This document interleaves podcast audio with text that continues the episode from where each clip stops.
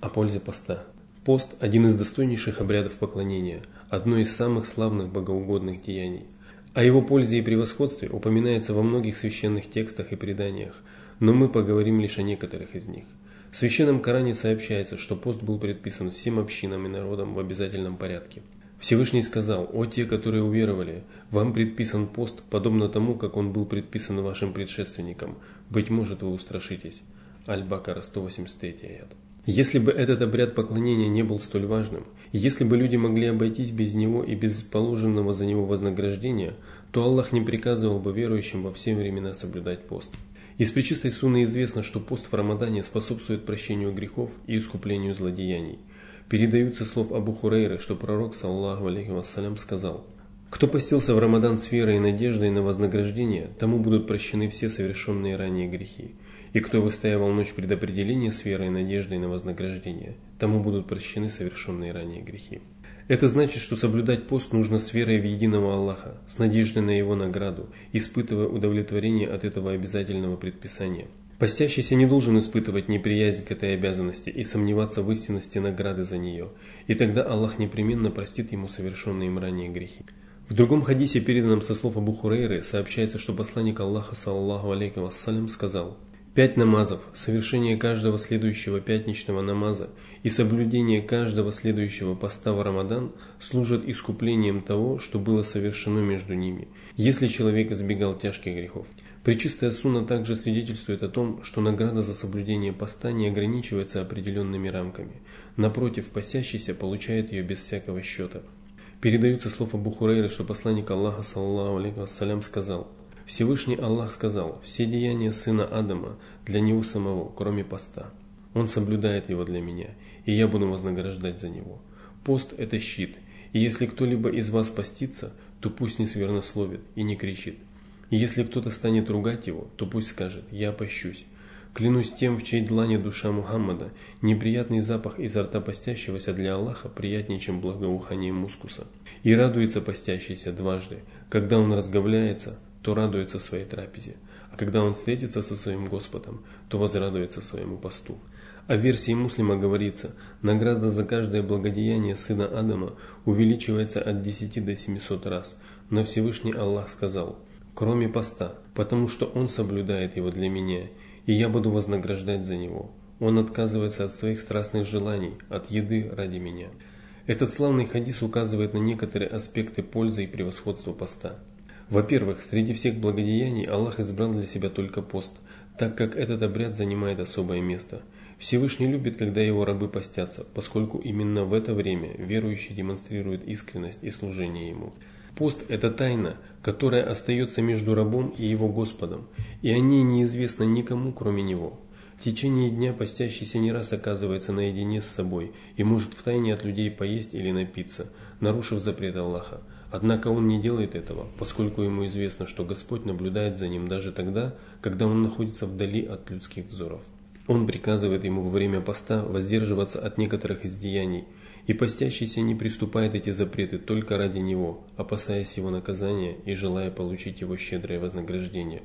И поэтому Аллах благодарит постящегося за проявленную искренность и оставляет вознаграждение за, за пост за собой, выделяя его среди всех остальных благодеяний. И этой особой награды верующие будут удостоены в судный день. Суфьян бин Уейна сказал, «В день воскресения Аллах потребует отчета у своего раба и возместит совершенные им несправедливости из его благодеяний». Когда же из всех благодеяний не останется ничего, кроме поста, Аллах покроет за счет него все остальные несправедливости и введет его в рай. Во-вторых, Господь возвестил, что Он сам вознаградит постящихся, ибо награда за любое благодеяние, кроме поста, начисляется в десятикратном размере и может возрасти до семисоткратной и даже более того. Что же касается поста, то его награду невозможно исчислить, и известно о ней только Господу миров, щедрому и великодушному. Дары всегда достойны того, кто их преподносит, и поэтому награда постящихся будет великой и неисчислимой. Пост подразумевает терпеливое послушание – терпеливое избежание всего запретного и стойкость по отношению к таким тяготам судьбы, как голод, жажда, физическая и душевная слабость. Следовательно, пост объединяет в себе все три формы терпения, и постящийся заслуживает называться терпеливым. А ведь Аллах Всевышний сказал, воистину терпеливым их награда воздается полностью, без учета. Аз-Зумар, 10 аят. В-третьих, пост – это щит, который оберегает постящегося верующего от празднословия и брани. Кроме того, пост защищает его от адского пламени, и поэтому в хадисе Джабира сообщается, что посланник Аллаха, саллаху алейкум вассалям, сказал, пост – это щит, посредством которого раб защищается от ада. В-четвертых, неприятный запах изо рта постящегося для Аллаха приятнее, чем благоухание мускуса, потому что он является следствием самого поста. Аллах любит этот запах, вызывающий отвращение у людей, и высоко ценит его, потому что он является следствием набожности и послушания. И это вне всякого сомнения свидетельствует о большей значимости поста, как обряда поклонения. В-пятых, постящегося мусульманина ожидают две радости – Одна при разговлении, другая при встрече с Господом. Разговляясь, он радуется тому, что Аллах оказал ему милость и помог соблюсти пост, одно из самых достойных благодеяний.